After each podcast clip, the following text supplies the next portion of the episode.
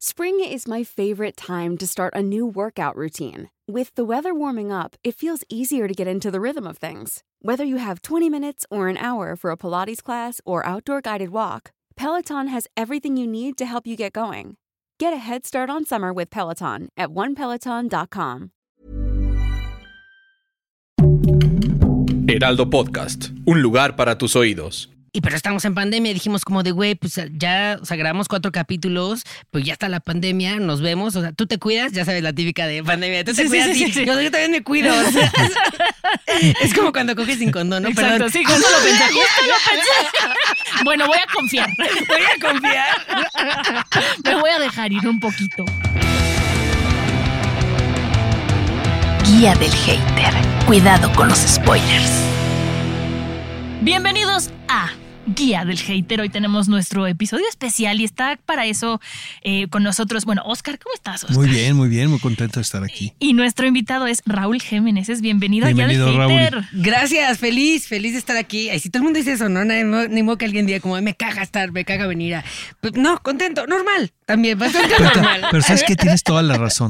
O sea, ¿quién va a decir, ay, qué hueva estar aquí? ¿Sí me Estaría chido que alguien lo dijera para decirle por qué. Yo la verdad, yo Tú festejaría. sí lo dirías. Pues yo sí festejaría mucho el qué hueva, porque agradeces la honestidad, honestidad. entre tanta Sí, sí, sí. hipocresía. Tú ¿Estás también de puedes decirlo un día, Oscar. Si vienes del tráfico hasta la madre o yo no dormí por el bebé, ¿cómo Pues yo estás? casi de siempre, hueva? sí, casi siempre diría eso. la Yo no diría que hueva, diría normal. Normal. Normal. Sí, Estoy, a comer, estamos. ajá, sí. Ajá. Mal del puerco. Oye, ¿ma- ¿traes mal del puerco, Raúl? Un poquito mal del puerco, por eso ¿Sí me un padeces el mal del puerco? Yo pensaba que no, hasta que un día en un Zoom alguien me dijo, güey, estás haciendo ojitos así como de, de placer.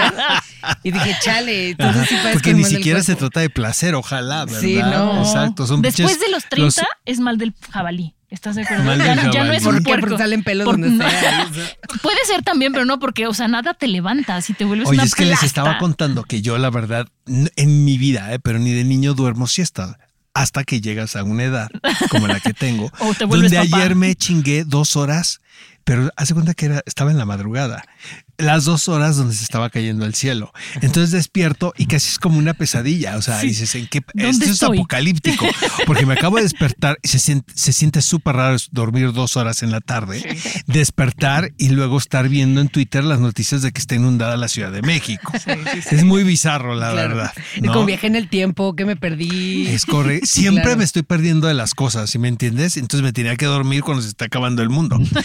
Oye, No Raúl, gracias vez, por estar por acá. Está, está muy de moda todo. Digo, contigo vamos a hablar eh, sobre tu carrera, pero estamos viviendo un, un podemos decir, como un boom, ¿no? De la cultura drag, que es increíble. Ay, yo los amo. Yo amo. Porque te voy a decir una cosa, bueno, digo, eh, obviamente eh, la- es- es- tú, tú sabrás más de esto y queremos escucharte, pero pues son años y años y años y años de la existencia de estas comunidades, de esta expresión artística, de estos personajes, pero ahora pareciera que se están convirtiendo en mainstream.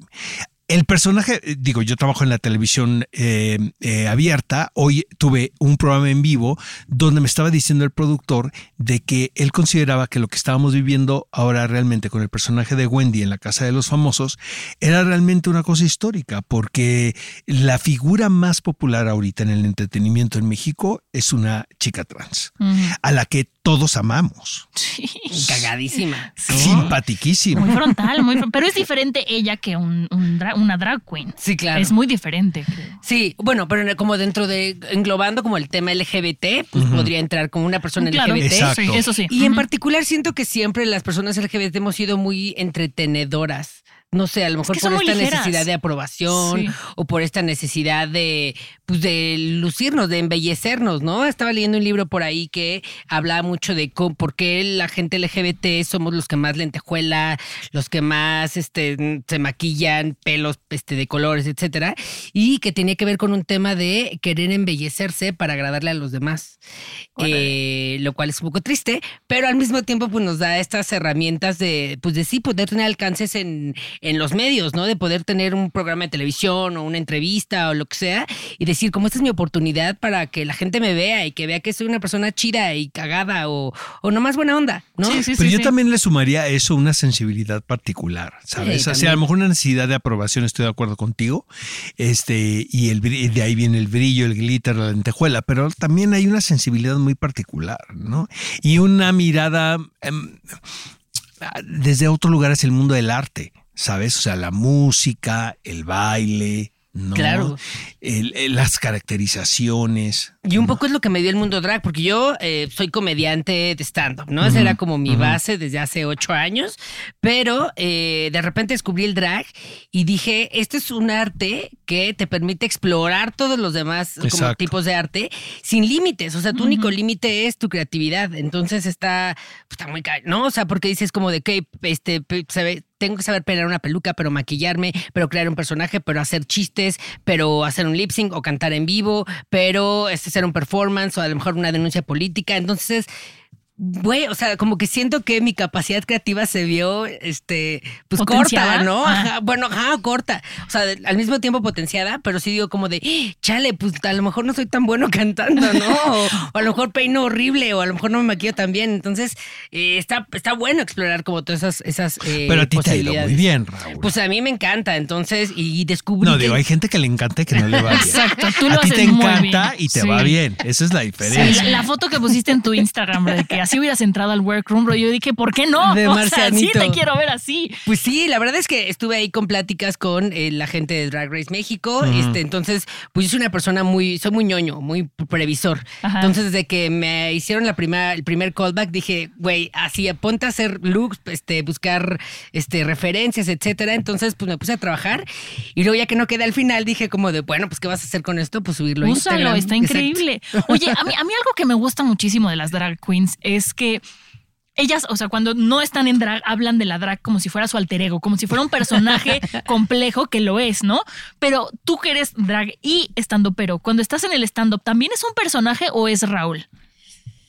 Yo digo que es Raúl, es que mi, mi nombre drag es Junior, ¿no? Junior. Raúl Jiménez es Junior y tiene que ver, o sea, ya me empoderé por Cristian Peralta Transformista, estoy Ay, Raúl está Jiménez increíble, lo. Oye, pero el nombre femenino nunca se te ocurrió para tu, tu alter ego drag. No por un tema de, eh, de explorar también el género. Exacto. O sea, explorar Exacto. como Sí, que sí, fluya, sí, sí, ¿no? claro, A lo mejor claro. un día voy de drag king, otro Que día no está de drag mal si está en femenino o está en masculino. Exacto. Y por eso Junior, porque me gusta, siento que es un nombre muy neutro, ¿no? Sí, sí, sí. Y también porque mi papá se llama Raúl, yo soy Raúl Junior, y pues me, me- me parece como que es esta respuesta eh, como muy homosexual a lo que mi papá rechazaba, ¿no? Como una Claro. cosa. Sí, o sea, como él, él es Raúl el Pues macho. ahora te chingas, ¿no? Yo soy, Ese- yo soy eh, Raúl, Raúl Junior. El jotísimo. Entonces. la, J no es de Junior. La Oye, Raúl, ¿y Junior. tu papá qué dice ahora, por ejemplo? Pues ha visto mi show. Y ha llorado porque hablo de esto en mi show, ¿no? Si digo como el de. Haciendo catarsis. de como dice, sí, como dice Wendy o como dice mucha gente LGBT, es de todos los golpes de manera literal y, y de manera poética que recibimos, ¿no? Este, por ser femeninos, ¿no? Y de, de cómo está muy castigada la feminidad y es el, el- lo peor que te puede pasar siendo hombre, como que tú seas amanerado femenino, ¿no? Pero ¿Cómo? ya no tanto, ¿estás de acuerdo? Pues yo creo que no en Depende de nuestro círculo, no en nuestra Claro, burbuja, tienes toda la pero en la vida Sí, sí, sí, sí. pues sigue Vete funcionando. Sí, definitivamente. Pero vaya, sí, estamos, estamos viviendo un momento. no, quisiera pensar que todo va a evolucionar para bien. No sabemos, porque de repente sí vemos ciertas expresiones de Sí. totalitarismo que dices, caray, o sea, pareciera que vamos al revés. Claro. Pero siento que, pero, ¿sabes? Yo he preguntado mucho esto y, y- y creo que hay un consenso, consenso, perdón, de que ahora sí, es, eh, se sí hay una evolución, sí, sí se pueden hacer ciertas cosas y hay una aceptación que no se tenía hace 15 o 20 años, por ejemplo. ¿Estás de acuerdo? Definitivamente, yo creo que en México sí. O sea, en México tenemos esta, ahorita esta apertura, ¿no? Y además, justo gracias a lo de Wendy, como que la gente ya está más abierta de, pues sí, las chicas trans son mujeres, ¿no? Y pues, son personas que no le van a hacer daño a los niños como cualquier otra persona, ¿no? Ujú. Pero de repente dices como en los Estados Unidos de América, que ya están Texas. sacando como sus leyes Exacto, así de anti-drag, ¿no? ajá, no Ujú. gay, el anti-drag, ¿no? Que justo dicen como los drag, las drags no pueden estar cerca de los niños, etcétera. Entonces dices, El don't ask, don't tell, incluso. O sea, el de esta palabra no se menciona en este estado, ¿no? Y, y qué loco, porque fíjate que yo tengo justo una amiga que es Artemisa Drag, Santiago, que le mando un besote, que él está haciendo campañas con el gobierno de la Ciudad de México, donde él va como drag, va como Artemisa, a hablar con niños chicos, o sea, de creo que son de 2 a 10 años, y les platica lo que es el arte drag y lo que es la comunidad LGBT, y, y insisto, es parte del gobierno. Entonces, siento que sí somos afortunados en ese sentido, y voy a decir una burrada, pero de que yo empecé a ver RuPaul en la temporada 2 hace. Ahorita creo que ha crecido mucho la aceptación del público de ver ese tipo de programas, de muchos hombres gay o no gay, porque también hay hombres que no son gays que deciden ser drags, de, de poder expresarse. Y eso está bien padre. Yo, que seas drag, ya te amo. No te conozco tanto, pero ya, ya, ya soy tu fan. A ver, Raúl, pero siento, RuPaul sí ha hecho bastante por esto, ¿sí o no? Totalmente. Sí. Definitivamente yo empecé a explorar el arte drag a partir de que soy fan, fan, fan del programa de RuPaul. Eh, empecé a verlo y, y empecé a verme reflejado, ¿no? Y empecé a decir como de, ay, pues estaría padre este maquillaje. Hasta yo, yo decía, así". no manches. O sea, siempre me he vestido bastante como muy Con la- con la pluma suelta. mucha pluma. Eh, y de- incluso como mis participaciones en Comedy Central o en Netflix, salgo con unos vestuarios muy, muy ostentosos. Y pues después dije, también la cara puede ser ostentosa y también el peinado. Entonces, pues eso ya es drag. Y como que una cosa me llevó a la otra y de repente me di cuenta que había un nicho en México de que no hay muchos estandoperos que hagan drag o muchas dragas que hagan Ujú. stand Ujú. De hecho, diría yo tres o cuatro. O sea, eres tú y quién más, por ejemplo. Hugo Blanquet, que yo creo que es la persona que más tiempo lleva haciendo drag Sí. y stand-up, y todas las demás han- está- están pues, em- explorando también este tema. Entonces yo digo que hay muy pocas, y que además tengan su show, porque pueden hacer stand-up, ¿no? Pero el chiste es que, que tengas tu show completo y que lo presentes regularmente una cosa en la con Ciudad de forma, México. ¿no? Este, Claro, sí, sí, sí. Oye, ¿cuál Pero, es tu...? a ver, permite- perdóname, este. Sí, dale, dale, dale, dale. Pero, por ejemplo, RuPaul en, esta, en, en este rubro sí es un pionero, ¿sabes? Sí. y siento, Sí. sí fue un visionario que le ha ido muy bien ahora. Digo, para mí, RuPaul ya es un entrepenú, o sea, Sí. ya es un nombre que, cuya firma equivale a mucho dinero. Pero fíjate que está haciendo negocio en base a qué? En algo que en un momento era prohibido, ¿sabes? O mal visto, o de nicho, o de gueto, o, o- o tendría que presentarse oscuro. Yo a eso le doy un valor, de verdad. O sea, yo sí lo pongo en otro lugar.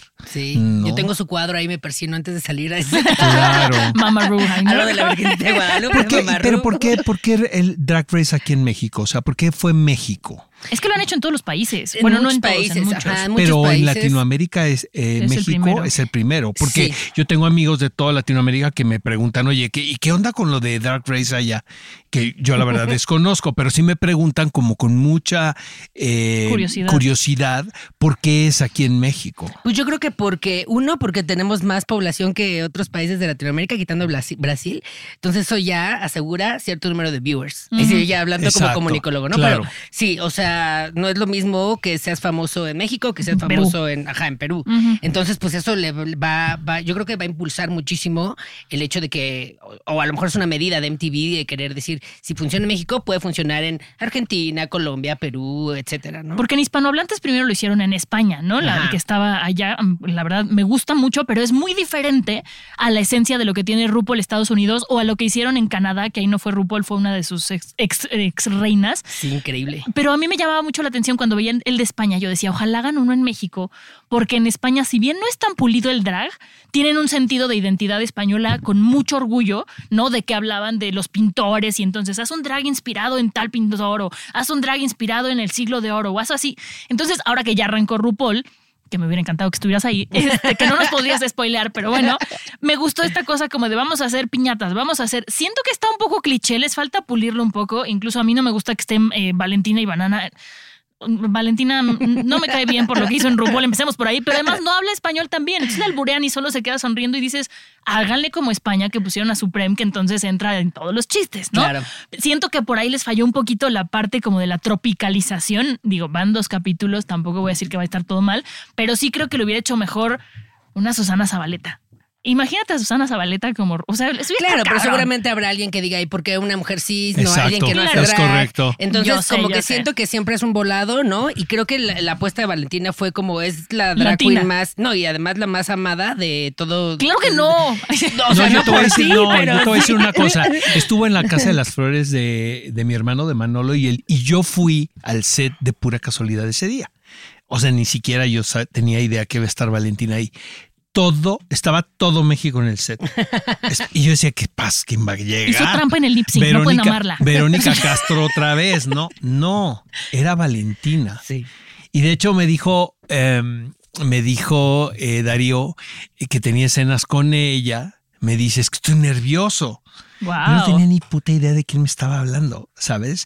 Pero estaba todo el set, o sea, estaba todo México alrededor del set Yo creo porque que sí iba a estar mucho fan, Valentina. mucho sí, fan. claro. mucho mexicano. Sí, sí. Porque justo Es se, muy llama, bonita. se llama Valentina, este, además representa eh, estas cosas mexicanas, pero no justo, no, no es la piñata, no es la quinceañera, Sí, no. sino es como más María Félix, Exacto, es una eso cosa sí. como de diva mexicana. Es correcto. Sí, eso sí, hay que reconocerlo. Pero, por Eh, ejemplo, las puertorriqueñas luego son más chistosas. Sí, Y pero soy- si hablan más puesto en una español. puertorriqueña ya No, ahí sí no. Sí no, sí No, yo la verdad, En este momento ahí no. sí yo hubiera criticado, Sí, honestamente, claro, ¿no? Sin saber que, que o sea, sin saber cuál ¿no? fue el resultado, nomás de pensar que un saludo a mis amigos puertorriqueños porque No, no tengo es contra varios. ellos, pero ahorita es Oye, Drag México. ¿qué piensas de la más draga?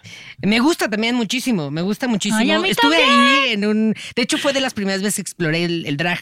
Eh, me metieron a- en el capítulo en el que llevan influencers y los draguean y, ¿no? Ah, Este, y una de las cosas que me gustó mucho fue que en ese capítulo, ¿quién fue de juez?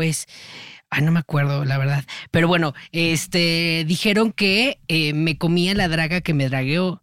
Y yo dije, ¿qué? O sea, pero esta es una profesional, o sea, ¿cómo? Es la primera vez que yo salgo en la pasarela y dije, pero será una señal de que empiece a explorar y de que pues, saque más, salga en tacones, ¿no? Este peluca, este. Y me empezó a gustar.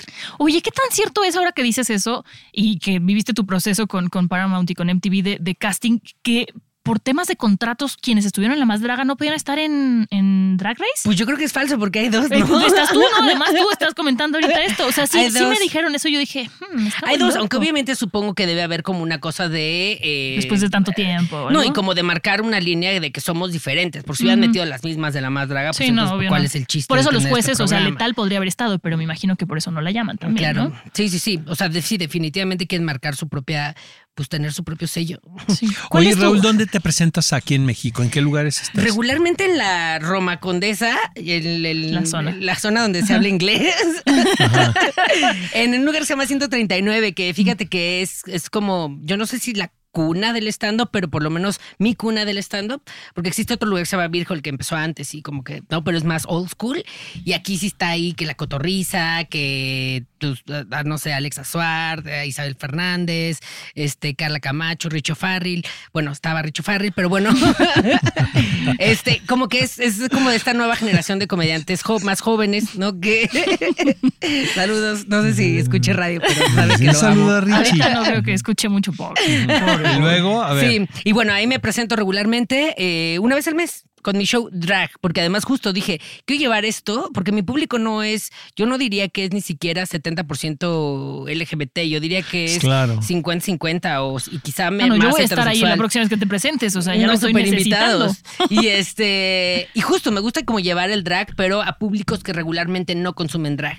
Es Entonces, correcto. sí, está padre ahí como ver o, parejas heterosexuales que dicen como no manches, se ve. ¿Estás de acuerdo bien". que sí es cierto que lo que te choca te checa? O sea, ah, porque luego hay esta, esta, este mito, ¿no? De que este, el aparente hetero que está ahí todo el tiempo sentado en primera fila, en la mejor, en el mejor asiento de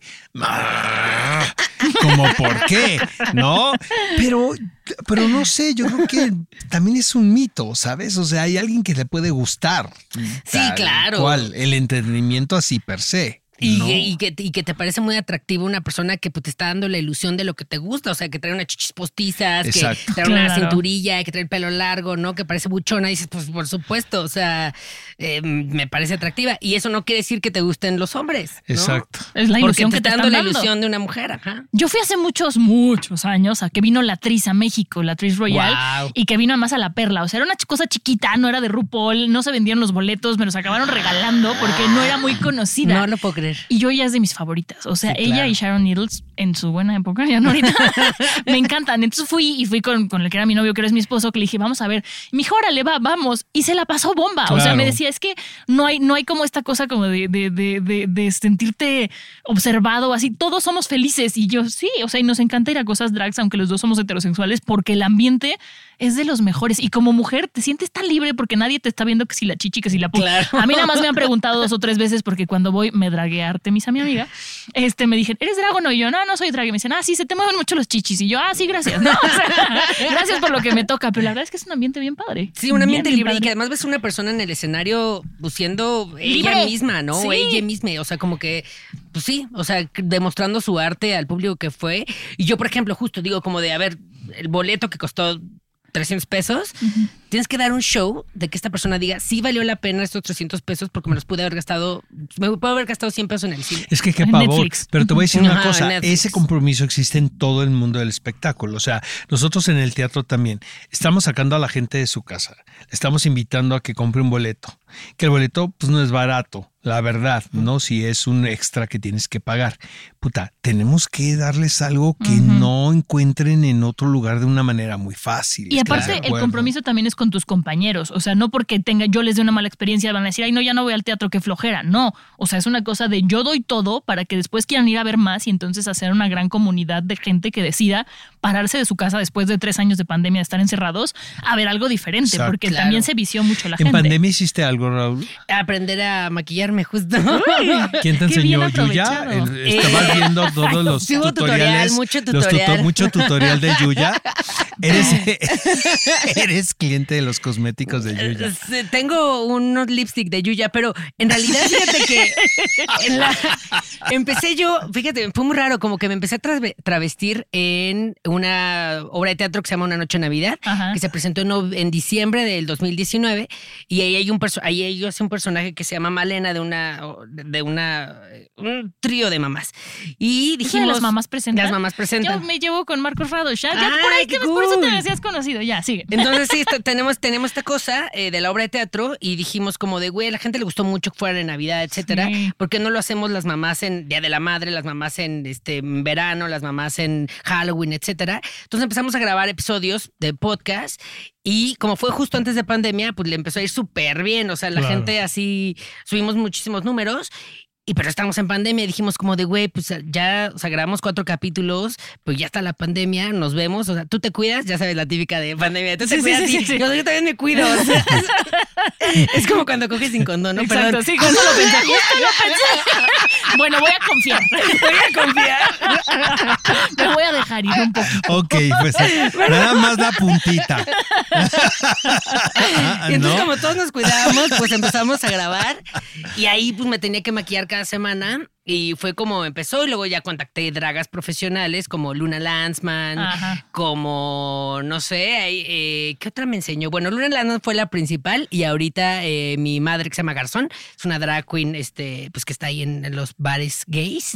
Este, también me enseñó a maquillar y entonces pues a partir de ahí ya fue como pues vas agarrando tu propia técnica porque cada quien tiene cara diferente y cejas. Oye, acabamos de pobladas. pasar la celebración de Pride. ¿Qué hiciste en particular? ¿Hiciste algo? Sí, fui ¿Qué a fue? marchar, fui a marchar. ¿En eh, o en Pero? Exactamente, ¿ibas en un, en un, eh, con una comitiva en particular, con un movimiento en particular ibas eh, tu no, me invitaron para algunas marcas, pero la verdad es que como que estaba muy mal visto el, Sí, el exacto. marchar en un Sí, camioncito sí. esta, esta A marcha. menos de que Qué chistoso. ¿no? Que ahora esté mal visto eso, que en un momento era lo que se pedía, ¿sabes? Sí. De que el público mainstream reconociera a la comunidad y ahora el que te subas a un, a un camioncito que sea una marca, que también tienen razón, porque de repente mucha marca convenenciera Aprovecha, que se pone la bandera en el mes de junio de ser muy inclusivo cuando realmente su política laboral es de lo más sexista y Claro, homofóbica que hay. Total, total. Sí, sí, sí. De nada sirve que pongan su loguito ahí de ahí, el Exacto. loguito de colores y Exacto. hay ni- una persona gay trabajando en la oficina, ¿no? Y súper bulleada aparte. Y súper buleada Sí, sí, sí, y, sí, ajá, sí. y mal generizada, etcétera. Sí, a mí me pasó. El año pasado estuve yo en un el camioncito de, no voy a decir por- de quién, pero había muchas, muchas personas que yo decía, ni, ni son homosexuales, ni son, parte de la ni- comunidad. ajá. Y están aquí en el camión cuando hay muchas personas este, LGBT marchando allá abajo. Eh, digo, buena onda y todo, pero, pero yo decía, no, no tiene sentido.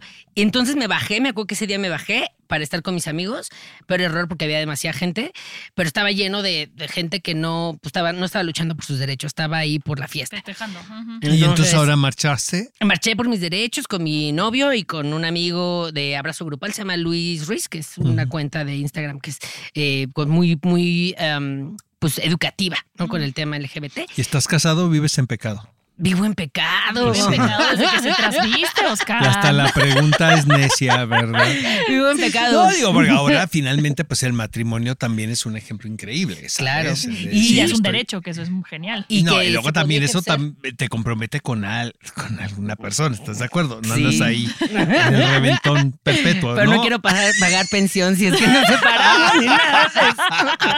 Vienes, vienes separados, no vienes mancomunados y ya lo hiciste. No, pero la verdad es que también sería importante esto del matrimonio porque ahorita lo podemos Exacto. ejercer y no sabemos si el año que entra Es correcto, es correcto. Entonces está y el que se casó, se casó. Sí. ¿Estás de acuerdo? No es retroactivo, ¿no? Exacto. Sí, pero bueno, entonces fui a marchar ahí por mis derechos y la, en la noche una fiestecilla de esas. Este... Te aportaste Divertidas. fatal, ¿no? Ser un conducto.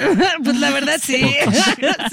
Como debe ser. Oye, es, a ver, eh, ¿qué películas o series le recomendarías a jovencitos o jovencitas o jovencites Me encanta. que tenga la curiosidad de explorar este mundo y estos universos y estos estas atmósferas? Me Además de. Heartstoppers, ¿no? Que fue como un Justo. parteaguas. Bueno, pero a ver, a ver, Sí, dime. tú, Oh, me encanta la pregunta porque además yo veo demasiada televisión y demasiadas películas. A ver, bien, ¿eh? Entonces, yo diría que eh, la serie de Veneno es Uy. eh, la serie Sí. de esta chica trans española. ¿Qué, qué- qué Eh, serie, de los? Javis. Sí, y te llega al corazón. Ya hay un capítulo, el, ca- el capítulo 3 o el 2 o el 3, en el que ella habla de su primera comunión eh, y de cómo, pues, pues, ¿no?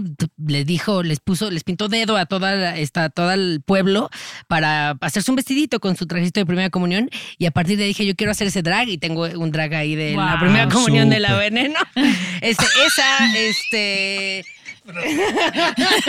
Porque además justo, o sea, todo el mundo hace la veneno Hay fotos cuando en Instagram. está muy la veneno- chichona ajá, la veneno sexy, Este, ¿no? sí, La dije, veneno no, sexy. yo quiero hacer como el de José La veneno pura. Tú, tú estabas en el de Joselito. Sí, sí, Tú sí. estabas ahí cuando todavía estaba en la primera comunidad. Eso, yo creo que, eh, pues, Manolo Caro, creo que también es un, todo, todo su producto me parece como, pues sí, te abre la perspectiva de, pues no solamente el tema gay, sino el, el tema LGBT, ¿no? De Exacto. cómo hay mucha banda que dice como, no, pues yo soy pansexual y me gusta explorar con hombres, mujeres, gente non, no, no binaria.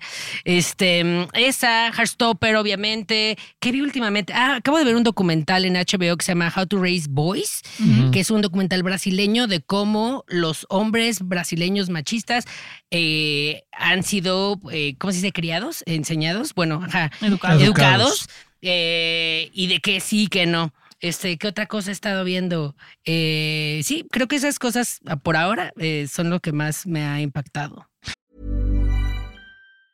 Life is full of awesome what ifs, and some not so much, like unexpected medical costs. That's why United Healthcare provides Health Protector Guard fixed indemnity insurance plans to supplement your primary plan and help manage out of pocket costs. Learn more at uh1.com. Many of us have those stubborn pounds that seem impossible to lose, no matter how good we eat or how hard we work out. My solution is PlushCare. PlushCare is a leading telehealth provider with doctors who are there for you day and night to partner with you in your weight loss journey. They can prescribe FDA-approved weight loss medications like Wagovi and Zepbound for those who qualify. Plus, they accept most insurance plans. To get started, visit plushcare.com slash weight loss. That's plushcare.com slash weight loss.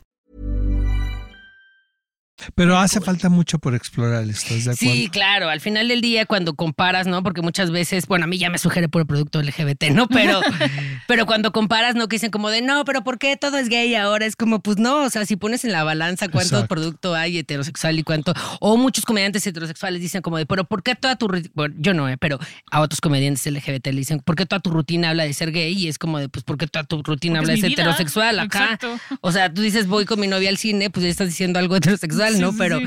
si dices voy con mi novio y dices, ay, no, es súper gay, y pues no. Este, yo en particular no hago eso. Yo ah, prefiero hablar como de cosas que nos, este, en la que todos nos podría, lo que a todos nos podría pasar, como ir al súper, este, cosas más bobas.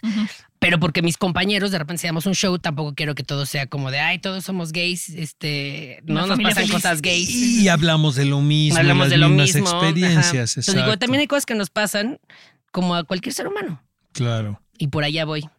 Qué rico, qué rica plática, Oscar, ¿no? Muy. Qué, qué Oye, pues muchas gracias antes que nada, Sí. eh, por habernos acompañado aquí No, en la guía hombre. del hater. Muchas gracias. Oye, ¿qué viene? ¿Qué viene para ti? A ver, ¿qué viene a corto plazo? Viene, pues obviamente quiero eh, prepararme más para audicionar para la nueva temporada de Drag Race México. ¿Va a haber otra? Pues yo creo, ¿no?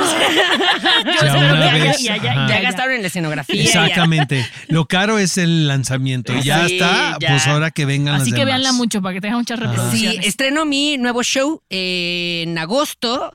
Justo ahorita lo estoy preparando, pero este ya se estrena en agosto. Y creo que es eso lo, lo más importante. Ah, vamos a estar, aquí somos chavas, que somos los comediantes LGBT, bueno, sí, LGBT, eh, pues que más tiempo llevamos en la escena del stand-up, en el Teatro Shola a finales de julio, eh, el 25 me parece. Entonces, pues compra sus boletos porque pues vamos a estar ahí. ¿Solo, Manuna, ¿Solo el 25? Solo, solo el 25. Manuna, Ok. Rey Contreras, Pablo L. Morán, yo, este, los cuatro con especial en Netflix, entonces vale la. Ay, sí quiero. Acepto. Te ¿Dónde está firmo? yendo bien, no te hagas, ¿eh? Sí, muy contento, la verdad. Aunque también hay que tomar sus días de descanso. Ya me dijo la psicóloga, como de tus vacaciones. Y yo, ¿qué? Cuando ¿Qué me es muera. eso? ¿Qué? ¿Vaca qué? Qué padre que te esté yendo también. muchas verdad, gracias, ¿eh? muchas Qué gracias, increíble. Oscar. Muchas gracias. Ya Gracias. tienes una fan nueva. Muchas gracias, ¿eh? Por habernos acompañado No, hombre, yo feliz. Ahora sí ya salgo feliz. Ya se le quitó, ya se le quitó Lo normal. el estado, no, Lo La- lo ya se le quitó el, el- Lo la, la- la flojera del puerco, ¿no? Sí, sí, sí. Mal del puerco. El mal del puerco, exactamente. No, muchísimas gracias. Guía del Hater. Cuidado con los spoilers. Producido por Ale Garcilaso, con el diseño sonoro de Federico Baños. Una producción de Heraldo Podcast. Planning for your next trip? Elevate your travel style with Quince. Quince has all the jet setting essentials you'll want for your next getaway, like European linen, premium luggage options, buttery soft Italian leather bags, and so much more. And is all priced at 50 to 80% less than similar brands. Plus, Quince only works with factories that use safe and ethical manufacturing practices. Pack your bags with high-quality essentials you'll be wearing for vacations to come with Quince. Go to quince.com slash pack for free shipping and 365-day returns.